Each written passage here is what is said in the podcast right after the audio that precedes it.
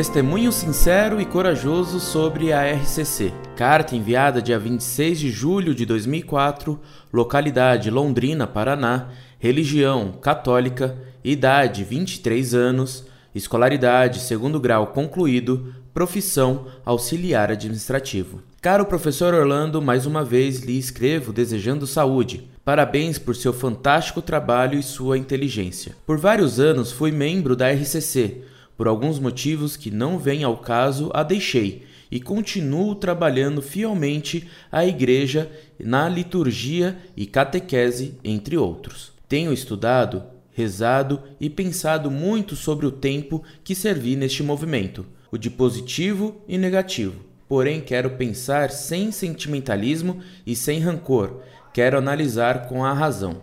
Recentemente, dando uma olhada na biblioteca da minha paróquia, caiu em minhas mãos um livro do qual eu não havia ouvido falar, O Fim de Semana de Duquesne. Fala sobre a origem da RCC. A escritora fala da origem da RCC, da qual ela, alguns teólogos leigos estudantes da tal universidade em Pittsburgh, Pensilvânia, Estados Unidos, desejaram após ler o livro de um escritor protestante ex-católico, A Cruz e o Punhal, que também queriam ter experiência que os protestantes pentecostais tinham com o Espírito.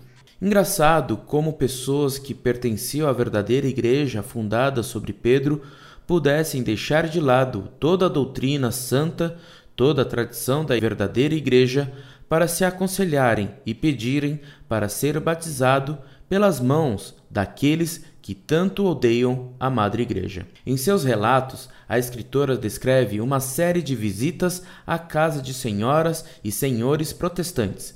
Estudam a palavra, estudam o referido livro, pedem dicas de como orar em línguas, de como profetizar e como se abrir ao Espírito. E por fim, imploram para ser batizados no Espírito. É lastimável.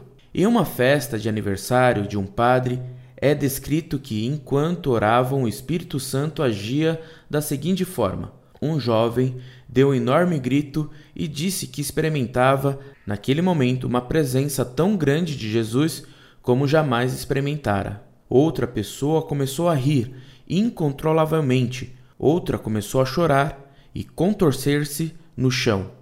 Muito estranho. Engraçado é que a minha paróquia, várias pessoas que antes se diziam católicas abandonaram a igreja para entrar em algum segmento protestante e foram apoiadas e até aplaudidas por amigos da renovação carismática. Tudo isso por quê? Porque ao invés de estudarem a doutrina da igreja com a razão e com a fé e se submeterem ao Papa, querem antes satisfazer os seus caprichos e desejos, quer supostamente orar em línguas ou repousar ou sei lá o que. Tudo isso por quê? Com que finalidade? Meu objetivo não é meter o pau na RCC, tenho vários amigos lá, e sim dizer que ao invés de fazer todo aquele discurso bonito e falso sobre a origem da RCC, digam que ela tem origem protestante. Falem sobre a orientação de quem ela começou a acontecer. Se questionem sobre seus líderes, sobre o que está oculto. Tem muita gente boa lá dentro, que acaba sendo iludida e até manipulada pelo ênfase e poder da palavra. Pessoas que se convertem momentaneamente pela emoção e depois de alguns anos se sentem vazia, pois a emoção e a novidade acabaram. Como aconteceu comigo. Ou então entram para alguma coordenação de movimento e acaba caindo no farisaísmo. Não se questionam mais, não se abrem a discussões sensatas, enfim, se acham separados e se alguém diz o contrário do que pensam, está possuído por um tipo de demônio. Repito que não odeio a RCC, talvez em algum canto do mundo ela seja realmente boa, porém, aqui eu conheci em vários grupos, várias paróquias e atualmente em minha paróquia não tem nada de boa. Algumas pessoas são sim de tirar o chapéu, mas a fé que professam escorre ou um dia escorrerá como areia através dos dedos. Hoje sou mais feliz. Vejo que a igreja, com Pedro em Roma, me conduz a Cristo.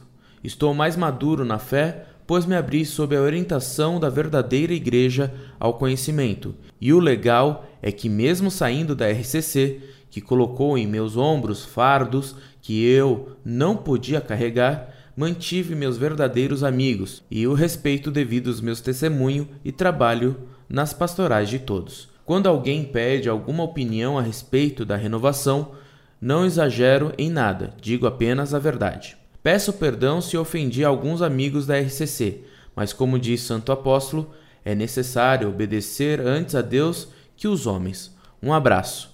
PS. Alguns protestantes admiram a RCC, porque se parece muito com eles. Não se iludam. Pelas costas, não os seguidores humildes, mas os cabeça do protestantismo apunhalam. Muito prezado, salve Maria.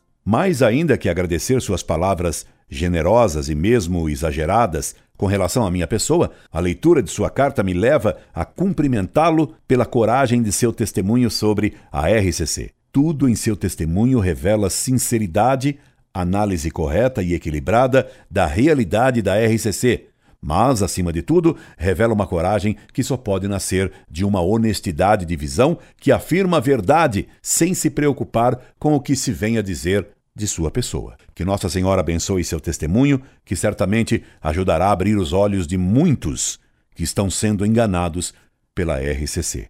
E que Deus o mantenha sempre nessa retidão de alma que a sua carta revela. É o que ele deseja. Incorde Jesus Semper, Orlando Fedeli.